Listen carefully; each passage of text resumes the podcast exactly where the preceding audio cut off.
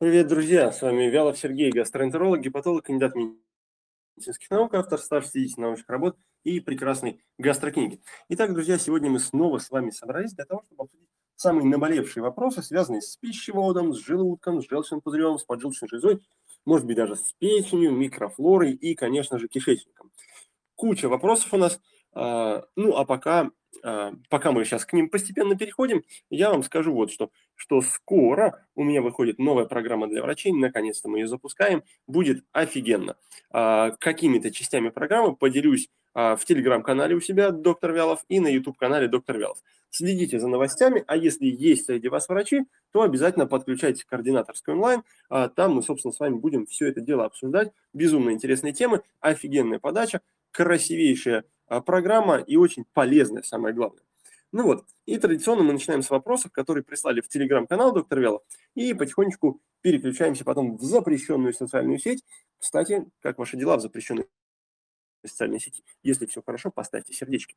А мы а, поехали. Итак, а, вот Наталья спрашивает. При забросе желчи в пищевод есть ли смысл от желчегонной травы плюс амес?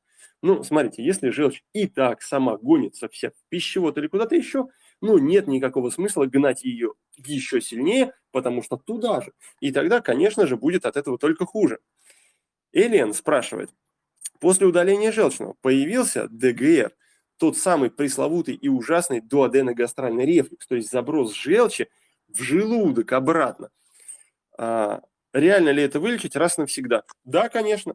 Я сто раз так делал. Здесь сложнее всего просто сопоставить части. Какой вклад влияния желудка, какой вклад влияния кишечника и какой вклад самого по себе, э, самого по себе желчного пузыря. Так, э, если и эти, или если сфинктеры не смыкаются, только операция. А нет никакой операции именно на эти сфинктеры, потому что это прекрасно лечится таблетками и просто нет никакой необходимости это делать. Ну и важно еще правильно есть. Так. Джора Хора пишет. Здравствуйте, доктор. Перенес операцию а, по ушиванию перфорации, то есть продырявливания подвздошного отдела тонкой кишки с перитонидом. Ужасная история. Как это может в дальнейшем сказаться на его работе, какие обследования нужно проводить? А если ушили хорошо и качественно, то а, никак в дальнейшем не скажется. Может быть, пища будет чуть быстрее проходить, но чуть зависит от того, какая была операция. Если просто ушили, зашили эту дырку, то все хорошо.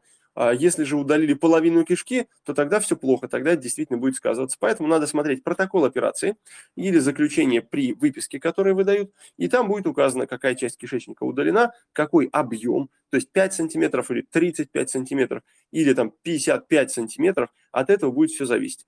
А дальше просто следить за стулом в первую очередь.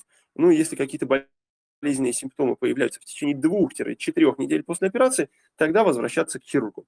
Так. Таня пишет, как убрать взвесь в желчном? Показал. Ну, во-первых, всегда в такой ситуации надо ставить под сомнение, а действительно ли показала УЗИ именно взвесь, а не какое-то другое заболевание, потому что очень часто эта картинка путается, к сожалению, друзья мои. И поэтому не получается никак изменить эту ситуацию. А в этой ситуации что надо сделать, когда уже взвесь точно есть? А, обычно нам требуется от двух до шести недель для того, чтобы с этой проблемой расстаться. Надо первое, устранить причину, то есть понять, по какой причине. То ли вы не едите, то ли вы слишком много едите, то ли холестерин повышенный, то ли еще. И, в общем-то, порядка 15 причин по списку надо все проверить. Дальше. Надо посмотреть, сокращается ли вообще желчный пузырь или не сокращается. И если сокращается, то как? Нормально, и от этого, собственно, зависит, в какую сторону двигать и нарушенные сокращения, если они нарушены. Вот. И, конечно, сам состав желчи, надо его изменить жидкую а, или более густую, в зависимости от того, какое нарушение там. Вот, собственно, вот эти три пункта, если мы сделаем, тогда вообще все будет хорошо. Так. А, Пам-пам пишет. Здравствуйте, Сергей. Врач сказал, что хронический гастрит не лечится что он у меня неактивный. он действительно не лечится. Метаплазии нет, сказали просто наблюдать. Ну, знаете, это, конечно, такой философский вопрос. Можно лечить по-разному. Вот буквально на последней лекции для врачей мы как раз это разбирали, что есть такой метод лечения, который практиковался еще до Великой Отечественной войны, назывался лечение методом удаления органов. И язву, например, раньше лечили всегда удалением желудка. Как это не парадоксально сейчас звучит. И за это время, там, ну, почти 100 лет, мы научились лечить язву за 21 день без каких-либо проблем и без каких-то вопросов. Но кто-то наверняка из врачей остался в той самой древней парадигме, и поэтому до сих пор говорит, что гастрит не лечится. Слушайте, если язва лечится, это почти дырка в желудке, то простое воспаление в желудке, ну, конечно же, лечится. Конечно, лечится. Надо просто проверить причины и не зацикливаться на одной причине. Причин бывает много. И есть целый список, все надо проверять. Дальше надо правильно проверить состояние желудка. Ну и, собственно, всю технологию лечения соблюдать. Тогда все это, а, все это абсолютно хорошо и прекрасно проходит. И вот если для лечения, например, а, изменения состава желчи нам достаточно 2-6 недель, то для лечения желудка, вот такого обычного гастрита, нам нужно 4-8 недель. 4-8 недель, и, соответственно, желудок здоровый, как новый. Вот, поэтому а, ищите источник технологий. Я своей технологией лечения, ну и даже не своей, а международной и общепризнанной, делюсь на гастрогруппе. Ближайшая гастрогруппа а, по желудку стартует в понедельник, мы там разбираем все вопросы с гастритом. По желчному пузырю стартует тоже в понедельник, мы там разбираем все вопросы со взвесью. Так, Нина спрашивает. А, вот Марина спрашивает. Марина, как долго лечится хеликобактер пилори? Две недели. Две недели. У 95% людей оставшимся 5% надо будет добавить еще две недели сверху, но с каким-то небольшим перерывом. А, и Нина спрашивает, может ли помочь Усасан при впервые выявленном гепатозе печени у женщины в 45 лет на УЗИ перегиб желчного, сладж, полип, на повторном УЗИ через 3 месяца лечения урсасаном. Короче, непонятный какой-то вопрос. А, поэтому для гепатоза существует много причин. При каких-то работает стандартная технология, при каких-то нет. Например, если этот гепатоз, а, гепатоз, например, связан с вирусным гепатитом, тогда, конечно, будет бесполезная история. Если это токсический гепатоз, тоже другие причины, тоже другой вариант нужен. Об этом подробно, обо всех-всех вариантах, какого гепатоза бывает, какой гепатоз не бывает – как это проверяется а, в двухшаговой схеме. Первый этап и второй этап уточняющий. Как происходит саморазвитие процесса и обзор всех средств и всех значимых моментов в питании в гастрокниге подробно есть. Прочитайте, а, там 300 страниц, легко читается за два дня, а, и вы все сразу для себя ответите. Так, Дарья спрашивает, можно ли пропить курс антибиотиков от хеликобактер без гастроскопии? Хеликобактер выявили в кале. А, конечно, в этом смысле нам не важно, каким способом мы определили хеликобактер. Нам важно, что мы точно поняли, она есть, и тогда, наверное, без гастроскопии тоже можно это сделать. Но гастроскопия дает нам понимание не того, есть бактерия или нет. Гастроскопия нужна для того, чтобы определить, что именно находится в желудке. Есть там атрофия, нет там атрофии, язва там или эрозии, рефлюкс там или а, просто функциональный изжог. Поэтому а, гастроскопия отвечает на совсем другие вопросы. Но для того, чтобы лечить хеликобактер, в принципе, достаточно и анализа. Об этом подробно в книжке «Желудочные войны» вы прочитаете. А, так, Марина. Здравствуйте. Если всю жизнь с детства стул один раз в 3-4 дня, значит ли, что нужно это излечивать? Все говорят, что стул утром каждый день – это норма. Так ли это? Доля сигма, трансфер, заптоз. Очень больной вопрос, особенно с учетом вот вчерашнего а, приема. У меня вчера прям подобрались, прям вот целый день приходили люди с одной и той же проблемой. Я уж не знаю, как это устроено, карма такая или, э, или просто день такой выбирается запорный. Ну, слушайте, э, давайте по-простому. Если вы за день съедаете 1 килограмм еды в среднем, и за 3 дня внутри кишок лежит 3 килограмма еды при температуре 40 градусов, это нормально или нет? Конечно, это ненормально. Есть определенный хронометраж. А, по которому пища должна передвигаться по кишечнику. Плюс-минус, конечно, он варьируется в зависимости от того, сколько еды человек съедает и какая активность кишечника. То есть диапазон, вилка. И вот в рамках этой вилки раз в 3-4 дня ну никак не попадает в интервал, ну никак не попадает. Поэтому это 100% проблема. И если это с детства, я не знаю, сколько вам лет, Марина, то это может уже создать какую-то серьезную проблему в кишечнике. То есть, представляете, с детства, например, человеку 20 лет, хорошо, 30 лет, 30 лет там все гниет изо дня в день. Конечно, будет катастрофа. Поэтому лучше бы пораньше проверить кишечник, чтобы этой катастрофы а, избежать или быстро ее успеть исправить. Так. А, Валентина пишет, при лечении хеликобактер препарат, препарат пилобакт. Какой лучше пробиотому? Пробиотик, наверное, мучает жидкий стул. Давайте я открою вам большой секрет. А, в ситуации, когда исходно, изначально человека мучает жидкий стул, никакой не лучше. Потому что это только говорит об одном. Исходно есть проблема в кишечнике, которая создает этот самый жидкий стул. И какой вы не выбираете препарат для хеликобактера, все равно будет фигово. Поэтому правильно в этой ситуации, конечно, сначала вылечить кишечник, а потом уже заниматься лечением хеликобактера. А, а не, не выбирать, какой вот в данной ситуации, как бы что-то прикрутить. Если мы за результаты, за качество, лечить сначала кишечник, потому что не получится никак нормально пролечить хеликобактер в этой ситуации. Так, Олька пишет, атрофия 0,1 и пилорическая метаплазия. Опасно? Как часто наблюдая ЕДСЯ, как часто наблюдается, он полно, люди ходят а, и ждут рак желудка. И каждый год выявляют 40 тысяч случаев рака желудка, запущенных на третьей, четвертой стадии, именно потому, что вот все наблюдаются. Надо вылечить эту проблему уже. Конечно, она опасна. Вопрос, с какой скоростью это развивается. А на основании вот этого сказать нельзя, потому что активность процесса может быть разной. У кого-то быстрее, у кого-то медленнее. Это определяется по гастроскопии и по биопсии, которую вы сделали, но, видимо, не обратили внимания на основные вещи, которые надо посмотреть. Поэтому, первое, эта проблема лечится. Второе, эта проблема может быть опасна. А, третье, это зависит от скорости, потому что надо посмотреть внимательно на результаты гастроскопии, понятно, какая скорость. И четвертое, это все вылечивается. Атрофия 0,1, ну, наверное, за полгода можно вылечиться. А, поэтому на гастрогруппе мы как раз об этом подробно и говорим. А, в понедельник гастрогруппа по желудку начинается. Если у вас нет возможности, читайте, читайте, собирайте информацию в гастрокниге, в книжке «Желудочный войн». Все про это написано. Так. А, морал пишет, бывает ли пожизненная ремиссия при болезни Крона? Вот мы только недавно, когда программу для врачей делали, с экспертом спорили. А что значит пожизненная ремиссия? Вот давайте я сейчас у всех спрошу, Напишите, пожалуйста, вот это пожизненная ремиссия или это выздоровление? Ну, то есть, если у человека как бы а, нет никаких обострений, уже год нет, уже два нет, никакого воспаления в кишечнике нет, уже три года, уже пять лет, ничего не беспокоит на гастроскопии, на колоноскопии, признаки не обнаруживаются, это ремиссия пять лет? Или, блин, он выздоровел в конце концов, а? Вот напишите, пожалуйста. Мне вот безумно интересно. Врачи все говорят, это ремиссия, а, пожизненная, пожизненная бесконечная ремиссия. А, а вот я говорю, и западные коллеги говорят, что это выздоровление, слушайте. Вот как на самом деле? Как с этим бороться как жить? И врачи вот никогда не хотят снимать диагноз а, катастрофа. Даже если у них получилось вылечить, они все равно а, будут говорить, что это пожизненная ремиссия, и из-за этого будут говорить, что болезнь Крона вообще не лечится.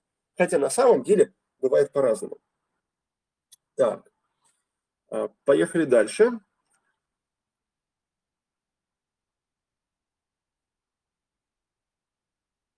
Вот Ольга Васильевна пишет. Добрый день, доктор. У меня дивертикулез кишечника. Мне прописали альфа-нормикс пить год. Год.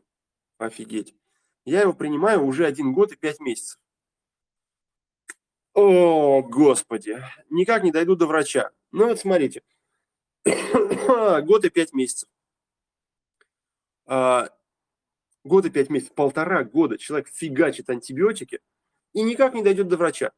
И это ужасно, это катастрофа, это безответственность. Полтора года пить антибиотики а, и не доходить до врача. Как долго можно принимать? Уже никак не долго, Ольга Васильевна, вам придется идти к врачу, иначе вы заработаете такую резистентность и такую микрофлору там вырастите, что мама не горюй, потом лечиться будет просто нечем. Так. Вот, видите, все пишут, выздоровел, выздоровел, выздоровел, выздоровел. А почему до врачей не доходит? Вот я до сих пор не понимаю. Я все борюсь с этим и борюсь. А, и, знаете, как-то сложно пробиваемая эта тема обучения врачей. А, катастрофа какая-то.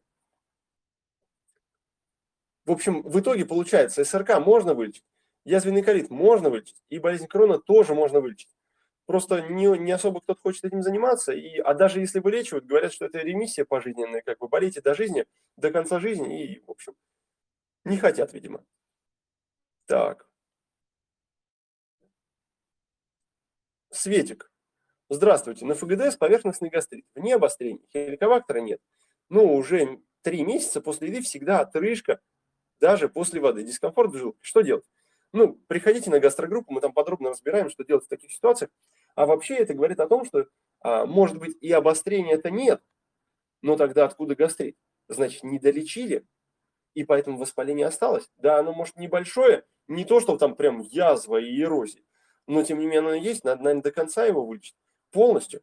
Потому что вот это небольшое, э, небольшое вне обострения воспаление, оно вполне себе нарушает моторику желудка, сокращение желудка, тонус желудка, и желудок бросает обратно а, вам всю воду и а, весь воздух, который был туда а, загружен естественным образом. Поэтому надо восстановить моторику желудка, тонус желудка и пищевода в том числе. И тогда все пойдет на лад. Обычно это достигается где-то за 4-6 недель. Так. Мунара. Хронический гастрит после каждого приема пищи. Ноющие боли в поджелудочной железе. Но приступов нет. И пучит живот. Диареи нет. Но вес сильно снижается. Что нужно делать? А, во-первых, нужно а, понять, что вес снижается из-за того, что вы нифига не едите. А для каждого человека это очень сложно почему-то доходит. Второе. У нас под подозрением этот, поджелудочная железа и кишечник. Потому что все-таки, если пучит живот, то воздух в поджелудочной железе собираться никак не может. Это же железа. Там просто нет места для воздуха. Поэтому вопроса два. Желуд... Поджелудочная и кишечник. Может быть только поджелудочная, может быть только кишечник, а может быть поджелудочная плюс кишечник. Поэтому проверять придется оба органа. А надо сдать какашки, проверить поджелудочную железу, надо сдать какашки, проверить кишечник. Надо сделать УЗИ, проверить поджелудочную железу, надо сделать колоноскопию, проверить кишечник. И в зависимости от того, где находится проблема, собственно, там ее и вылечить. Для поджелудочной железы есть две попытки, и обычно на это уходит где-то пару-тройку месяцев. А, для кишечника, ну, где-то, может быть, там 3-4 месяца, и проблема решается. В зависимости от того, какая проблема и насколько она серьезная. Так. И у нас еще вот назрел вопрос из... Э, вообще вопросов очень много, друзья мои. И а, в запрещенной социальной сети, и а, в телеграм-канале доктор Вялов. Я на все, конечно, не успеваю отвечать, но выбираю вот какие-то мельком, пролистываю, какие в глаза бросились, или какие, мне кажется, более интересные. А, а еще я провожу прямой эфир на Ютубе и в группе ВКонтакте. В пятницу будет, если есть желание, присоединяйтесь. И, кстати, на YouTube-канале очень много полезной информации. Там я периодически записываю а, новые видео кишечного экспресса а, для того, чтобы разъяснить какие-то а, вопросы, связанные с кишечником, вот такие наболевшие. Не очень регулярно это делаю, плюс-минус в зависимости от того, как у меня время выпадает. Ну и гастрообзоры я провожу. Для тех, кто подписан на гастрообзоры, им прям приходит ссылочка, новый гастрообзор. Стараюсь там раз в месяц точно делать, а может быть и каждую неделю, в зависимости, опять же, от загруженности. А все медицинские новости собираю, все самое актуальное, самое важное, то, что нам для жизни с вами надо. Вот, поэтому, если вы еще этого не делаете, а то тогда подпишитесь на гастрообзоры, на телеграм-канал, а, на YouTube-канал и обязательно на группу ВКонтакте. И на запрещенную социальную сеть нельзя подписываться, но сами решайте. Вот. А пока поделюсь, что вот сейчас проходит марафон, очередной марафон, который мы делаем на регулярной основе разные темы, всегда разные темы разбираем. Сейчас разбираем микробов и микрофлору. Мне кажется, очень хорошо зашло, бомбическая история. Мы прям выращиваем микробов, это классно, это круто. Разбираемся, чем можно их убрать, чем можно их затормозить, а, чем можно их ускорить, чем избавиться от газов а, и какие вообще способы существуют. Безумно интересно. И анализы разбираем. В общем, классно получается. Сейчас как раз закончим, когда эфир я пойду тоже поотвечаю на вопросы там, потому что там очень много вопросов назрело. И, в общем-то, там в чате я уже практически прописался на постоянной основе. А, очень много интересного. Сегодня, кстати, а, разбирали, и я немножечко отдавал дополнительную информацию про резистентность микробов, что это такое, как это вообще выглядит, с чем едят, и как их культивируется, и какой мы сами делаем естественный отбор микробов, которые живут у нас в кишечнике и не только. Вот, поэтому, когда будет следующий марафон, я дам знать, вы, если захотите, присоединяйтесь. Итак, Анна вот пишет. Здравствуйте, доктор.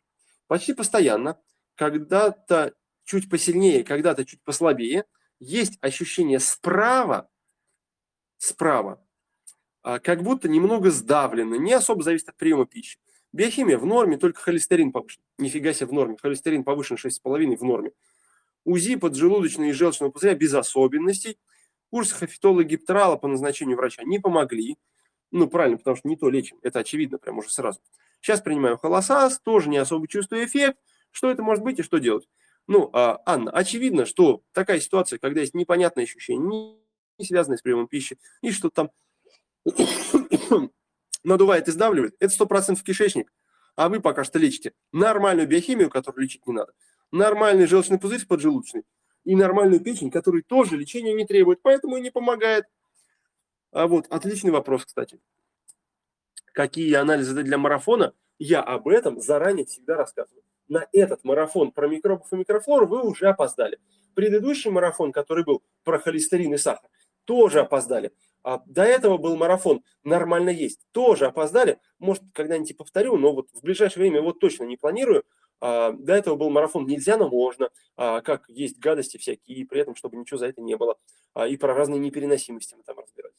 А теперь на этом марафоне, когда он будет заканчиваться, мы а, вот вместе с участниками будем голосовать, какая тема будет самая интересная, следующая. И вот такую и сделаем. Для тех, кто не успел на этот марафон, а, но пока еще интересуется там, своим питанием и всем остальным, есть бесплатный марафон, называется «Сколько можно?».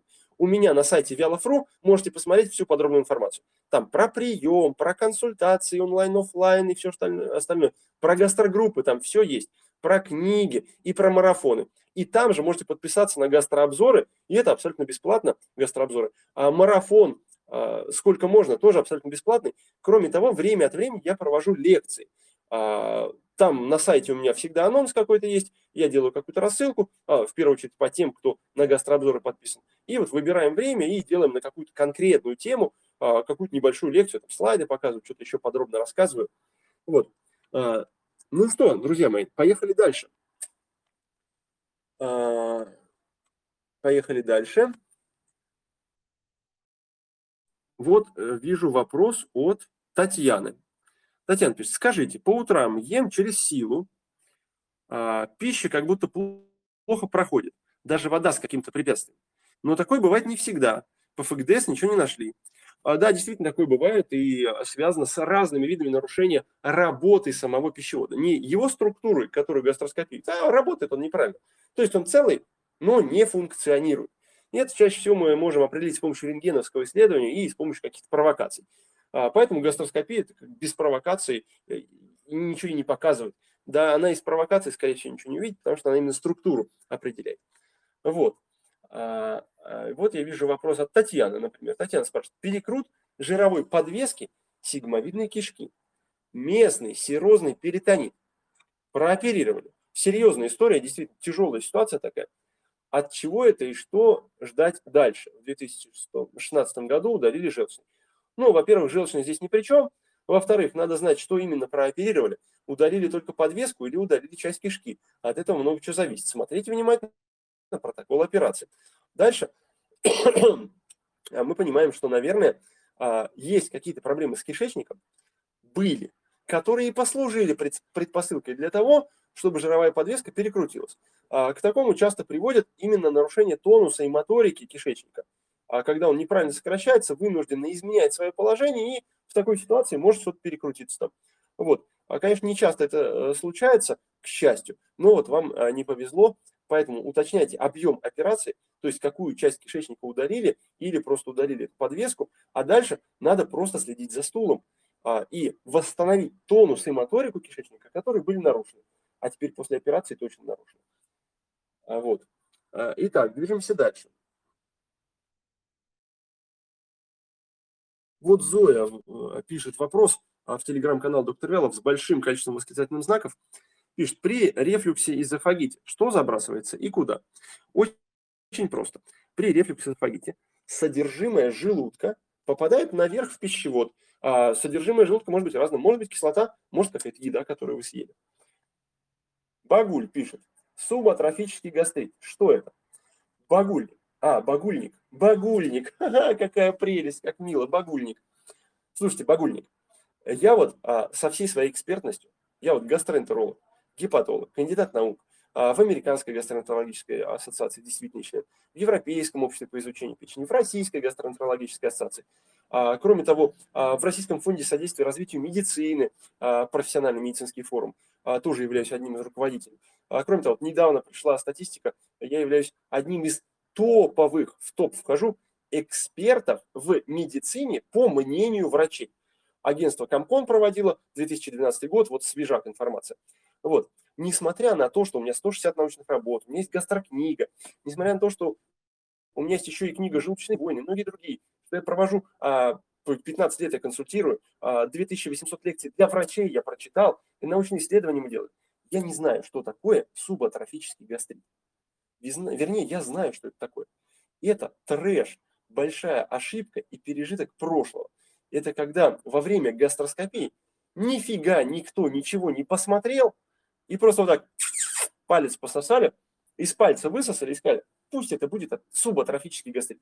И это вроде как и не гастрит, и не, и не атрофический гастрит. Короче, непонятная фигня какая-то. Вот так вот вам написали, поэтому переделывайте. Переделывайте и требуйте долива. Требуйте качественно проведенной гастроскопии. Вот такие ужасные дела, представляете? Вот сам в шоке, что я такое сказал. Ну, так, видимо, оно и есть. Так, поехали дальше. Вот Ангелина пишет. Здравствуйте, как понять, сниженная кислотность или повышенная? Ну, слушайте, на сегодняшний день куча там нутрициологов и не только нутрициологов, а псевдоэкспертов ориентируются на непроверенную информацию, говорят, что надо куда-то плюнуть в стаканчик, съесть лимончик и что-то еще. Поэтому, конечно, такие способы, но они точно не работают. Ну, ну это очевидно. А, значит, по ФГДС, рефлюкс, эзофагит, эритематозная гастродуоденопатия, то есть воспаление уже и пищевода, и желудка, и 12-перстной кишки. Признаки панкреата билярной дисфункции. Последняя наша а, программа для врачей. А, мы разбирались все с экспертами, с огромным количеством, и с эндоскопистами. А, на сегодняшний день мы понимаем, что нет признаков панкреата билярной дисфункции по гастроскопии. И это все ля-ля. Так, бывает изжога, боли в пищеводе, тяжесть в правом подреберье. Ну да, все это соответствует тому, что есть куча воспалений. По гастропанели гастрин, такой, такой, стимулированный, пепсиноген, да, хеликобактер по анализу кала не выявлен. Надо ли пить препараты для снижения кислотности совместно с другими препаратами для заживления слизистой и снятия воспаления. Вот для заживления слизистой и снятия воспаления препараты. Это очевидно. А вот по поводу э, кислотности, здесь, конечно, большой вопрос. Потому что очевидно, что если есть воспаление в пищеводе, то туда может попадать либо желудочный сок, э, и тогда надо, может быть, уменьшить его количество, но не уменьшать именно показатель кислотности. Если же туда забрасывается желчь, то тогда кислотность здесь вообще ни при чем. Поэтому мы уже давным-давно живем в 21 веке, уже 22 года как. И мы точно знаем, что не определяется на сегодняшний день кислотность вообще, потому что она не может быть повышенной. Она в принципе в желудке и так всегда на максимуме. И так всегда на максимуме. И это норма, и не должно быть ничего другого. А вот пониженная кислотность появляется только при запущенной совсем атрофии, когда на горизонте уже маячит рак желудка. И поэтому мы раньше, раньше определяем эти изменения с помощью биопсии. Поэтому надо переделывать и делать биопсии. Конечно же. Так, друзья мои. А, Соснова ОД. К-программе жир нейтральный, единичный, соли, жирных кислот, мыла единично, растительная клетчатка, переваренная единично и фломастеры. Фломастеры, а, фломастеры. Слушайте, флора, наверное, имелась в виду. Но как оно заменилось на фломастеры, юдофильные, умеренные, иглы жирных кислот умеренно. Элементы гриба умеренно пью пипсан.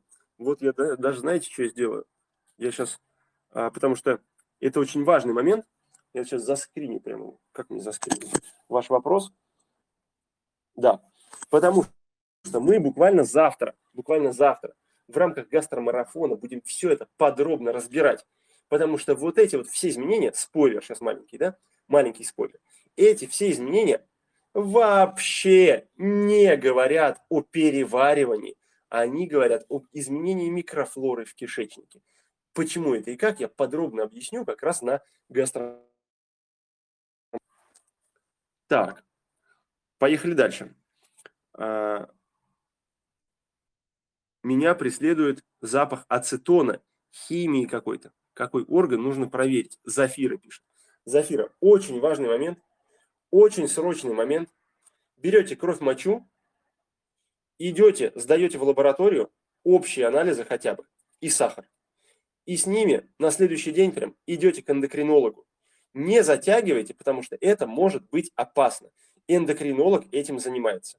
На худой конец, если к эндокринологу сложно и какой-то период ожидания, хотя бы к терапевту сходите, потому что это может быть чревато серьезными последствиями. Лучше с этим вопросом не тянуть.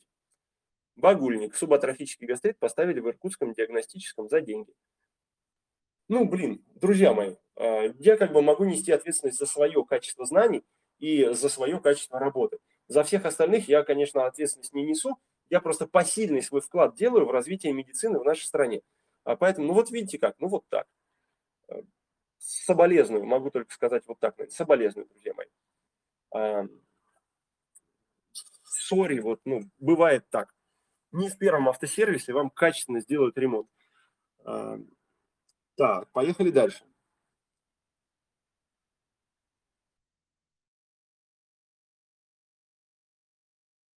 Аля пишет. У мужа кашель начинается каждый раз во время еды или сразу после. Это как-то связано с ЖКТ. Что проверить? Муж курильщик.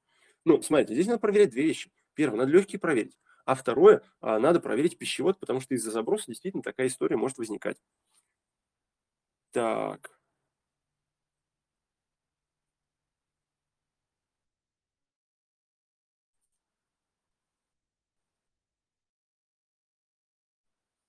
СМЕГ, Цептор, Цептор Милан.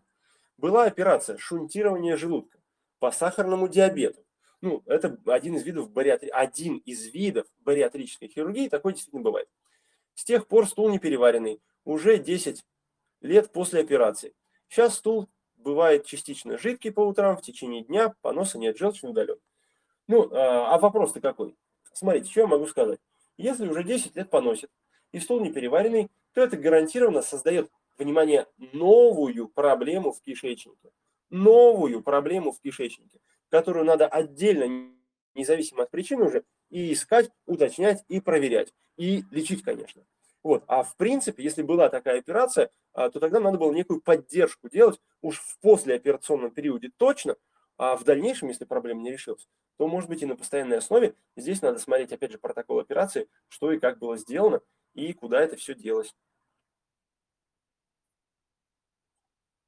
Анарм, детокс. При дивертикулите, при дивертикулите кишечника можно делать сорбенты плюс пробиотики. А, внимательно. При дивертикулите, при дивертикулите, при сильном воспалении дивертикулов, при сильном воспалении дивертикулов никакой детокс сделать нельзя. Порвете кишечник и будет перитонит. Ни в коем случае. Так. А, вот вам и детокс, да? Так можно закинуть свои какашки через порванный дивертикул прямо в живот. И такой детокс будет, мало не покажется. Так.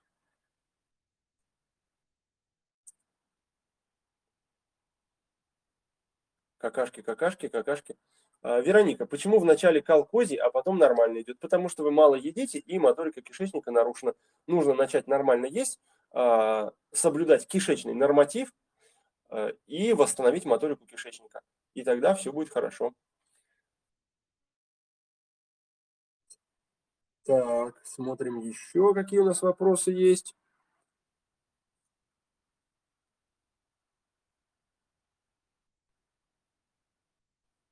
что-нибудь интересное. А вот Инфер. Инфер пишет в телеграм-канале доктор Вялов. Добрый день, доктор. Скажите, пожалуйста, на ЭГДС ставят гастродуоденит. При УЗИ области брюшной полости, дискинезии желчеводящих путей. При УЗИ ОБП, ДЖВП. Вот это я расшифровал, представляете? При УЗИ ОБП, ДЖВП. Короче, когда сделали УЗИ, живот посмотрели, там желчный э, пузырь и протоки фигово сокращаются. Я, кстати, если вы еще не слышали, дописал книжку про желчь и ферменты, про желчный пузырь и поджелудочную железу. Скоро выйдет, следите за новостями. Там будет вообще полный разбор желчного пузыря поджелудочной железы. Вообще бомбическая информация, супер полезный контент. А когда книжка выйдет, я вам, конечно, сразу об этом сообщу. Сто рисунков туда нарисовал сам. Так, значит, обнаружили гастрододенит, а, желчные протоки фигово работают, эрадикация хеликобактер только что проведена. Но при положении сидя постоянная боль в эпигастрии, а при положении лежа проходит. Наверное, вопрос заключается в том, что это. Я открою вам секрет. Это кишечник. Потому что, а, потому что кишечник фигово работает, из-за этого плохо работает желудок и желчный пузырь. Если желудок и желчный пузырь воспаленный, тогда, конечно, кишечник не будет хорошо работать. А, Соснова, вы красотка, я вас обожаю. Подскажите, как записаться на завтра на гастромарафон по кишечнику. Хочу посмотреть. Завтра не будет гастромарафона по кишечнику. Он начался в понедельник и уже опоздали. А, поэтому уже к этому марафону не присоединиться. Все. А, и тему про микрофлору я повторять не буду. Поэтому, если хотите присоединяться к следующему марафону, там, в понедельник будет гастрогруппа. Она нацелена на решение проблем, уже имеющихся. Вот там можете к кишечнику присоединиться. Вот. А, а так, следите за новостями, подписывайтесь на а, гастрообзоры, в которых я все подробно разбираю, а, все полезности и новости. Читайте гастрокнигу, вот, пожалуйста, и будьте на связи. Так.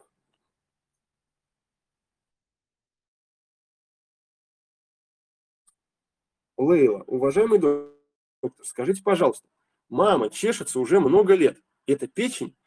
Я думаю, что не печень, потому что если уже много лет а, и причиной была бы печень, то, скорее всего, это есть, поэтому, поэтому вряд ли печень.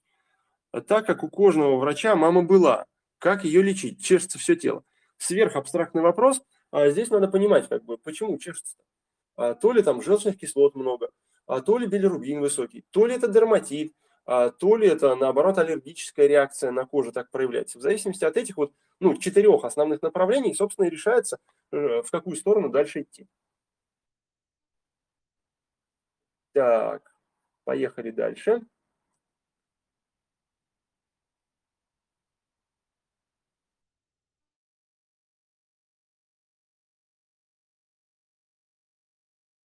Анна, здравствуйте по гастроскопии выявили желчь. Из жалоб только постоянная тошнота. По УЗИ и анализам все норм. Пью неделю урсахол, тошнота не проходит. Какие могут причины заброса желчи? Может быть от НПВП? Вот смотрите-ка. Вот здесь речь идет о конкретной проблеме. Выбрал только то, что на значение. Я думаю и надеюсь, что действительно правильно выбрали и все. Но смешали все в это в одну кучу, а, по УЗИ и анализам все норм. Ну, во-первых, не УЗИ, не всего сделано. И анализы тоже не все сделаны. Поэтому все норм говорить наивно. Дальше. А, откуда-то появился заброс желчи, и неизвестно, что там на гастроскопии выявить. Действительно он есть, или это просто, просто там какую-то примесь желчи нашли.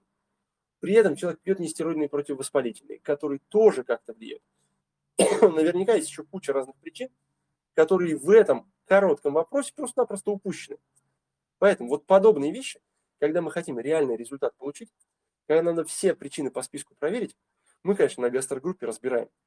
Поэтому вот такие более-менее серьезные вопросы, а, на которые требуется детальный ответ и анализ ситуации, а, добро пожаловать, приходите на гастрогруппу, в понедельник начинаем. Ну вот, друзья мои, а, вопросов много. Пишите еще в комментарии, пишите на прямых эфирах, задавайте. Присоединяйтесь к прямому эфиру, который будет ВКонтакте и на Ютубе в пятницу. А я побежал в чат, который в гастромарафоне. А если вы тоже туда хотите попасть, то welcome на следующий марафон приходите. А на сегодня мы с вами прощаемся. До скорых встреч. Пока-пока.